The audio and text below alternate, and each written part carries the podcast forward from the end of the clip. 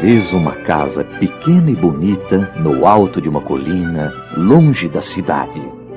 Ela sentia-se muito satisfeita e cantava para si mesma.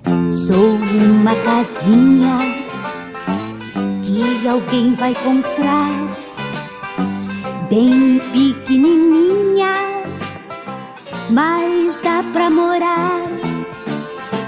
Meus olhos são janelas, tenho porta pra entrar.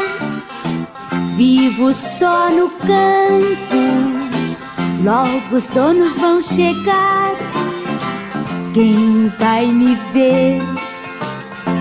Quem vai me comprar? Meu novo dono já vai chegar. De fato, a nova casa foi comprada e ficou contente. É bom que haja crianças para brincar em volta de mim. Afinal, sou muito nova. Sou uma espécie de casa-criança. A família que viera morar ali tinha meninos também. Num domingo de tarde, em que os garotos jogavam bola com os amigos, aconteceu um desastre. A bola quebrou o vidro da janela e a casa encolheu-se de dor. Acho que fiquei cega. Acertaram com a bola em meu olho esquerdo. Os meninos também ficaram aborrecidos por terem quebrado a janela e comentaram. Puxa, quebrou a vidraça. Foi sem querer. Vamos jogar bola mais longe da casa. Que pena ter quebrado o vidro da janela. Sua casa é tão bonita. Ao ouvir chamá-la de bonita, a casa se alegrou um pouco e pensou. Com certeza, o meu dono vai mandar colocar uma vidraça nova. Senão vai entrar muito vento. Além disso, uma casa nova e bonita como eu não pode viver com uma janela de vidro quebrado. Foi isso mesmo que aconteceu. A vidraça foi trocada e tudo ficou perfeito. Apenas durante a noite, quando todos dormiam, a casa se sentia muito só e disfarçava o medo do escuro cantando.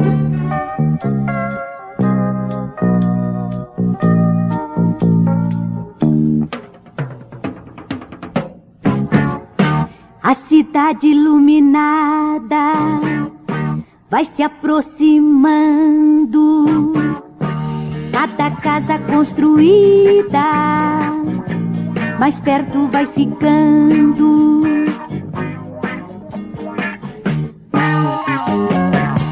Criança quer brincar, a casa vizinhar. Gente sai do lugar, casa fica a esperar. Cada casa da cidade quer pra cá andar. Terei nova amizade com quem conversar. Passou mais algum tempo e uma noite, uma das casas grandes pegou fogo e se pôs a gritar. Socorro! Chamem os bombeiros! As chamas eram altas e, sem tocar uma casa pequena, passaram por cima do seu telhado e atingiram a outra casa grande que deu alarme. Eu também estou incendiando! Socorro! Bombeiro! Na manhã seguinte, não restava nada das duas casas grandes. A pequenina estava só outra vez e comentou. Elas não eram muito simpáticas, mas mesmo assim foi uma pena terem um fim ruim. Sorte minha que escapei. Nos terrenos onde tinham estado as duas grandes casas, foram construídos edifícios. Com o passar do tempo, ficaram feios e sujos. Os donos da casa comentaram. Aqui não é possível mais viver. Jogam o lixo das janelas dos prédios em nosso quintal. O barulho do tráfego está medonho. A poeira misturada com fuligem entra pela janela, suja tudo. Eu vou dar um jeito. Talvez eu arranje alguém que queira alugá-la. Arranje sim.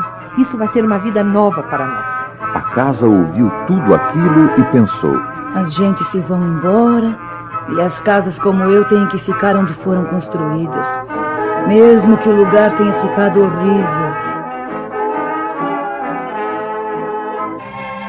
Os donos foram embora e a casa ficou sozinha. Ela pensou, Pior momento que este não pode haver para uma casa. mas logo se arrependeu. Os velhos prédios, seus vizinhos, estavam sendo postos abaixo. Foram erguidos novos arranha-céus. Estou apertado entre dois edifícios tão altos que não vejo mais paisagem. E acho que nunca mais receberei o calorzinho do sol como antigamente. Só o que me resta é olhar o tráfego e ouvir o barulho da avenida. Um dia parou em frente à casa uma jamanta. E a casa ouviu os homens da demolição dizerem: É, aqui não tem engano. Além do endereço conferir, é uma casa velha, feia, abandonada e espremida entre dois edifícios. Ao ouvir aquilo, a casa pensou: De um certo modo, eles têm razão. Mas é duro ouvir tantas verdades de uma dose só. Vou fechar os olhos. Para uma casa, longa foi a vida. Começou no campo, acabou na avenida. É hora da despedida. Pense no passado, quando alegre vivia em lugar isolado. Tudo acabou, meninos de traça quebrada, sem saber pra onde a casa vai ser levada. A casa continuava de olhos fechados e não sabia que não estava sendo demolida, embora a conversa dos dois homens fosse assim.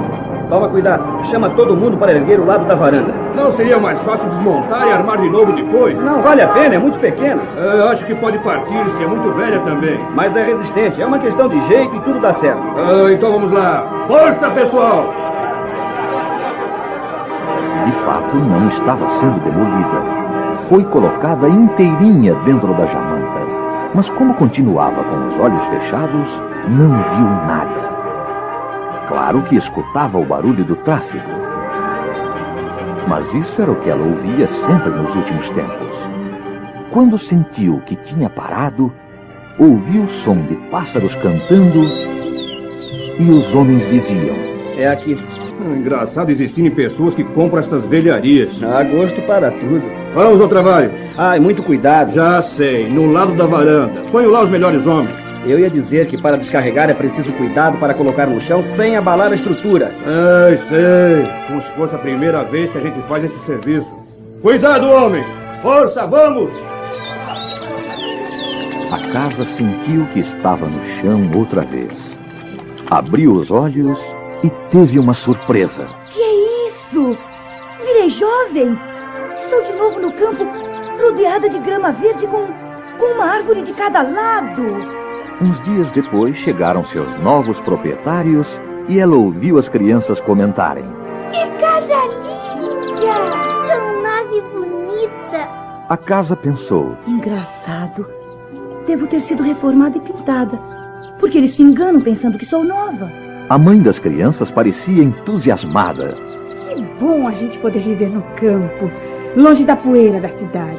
O pai respondia: Você tem razão, aquele nosso apartamento não dava mais.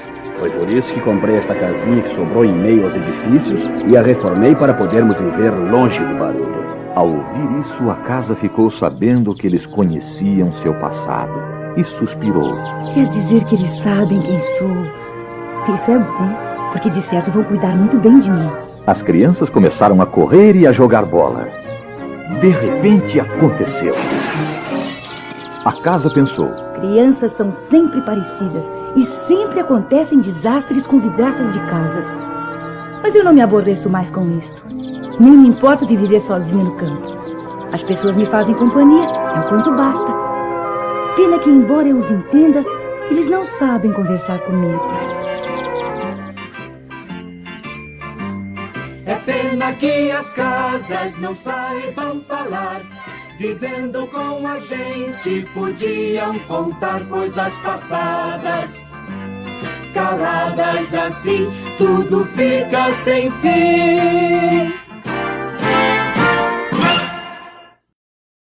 Clique para assistir mais um vídeo legal. É pena que as casas não saibam falar. Vivendo com a gente, podiam contar coisas passadas. Caladas assim, tudo fica sem fim.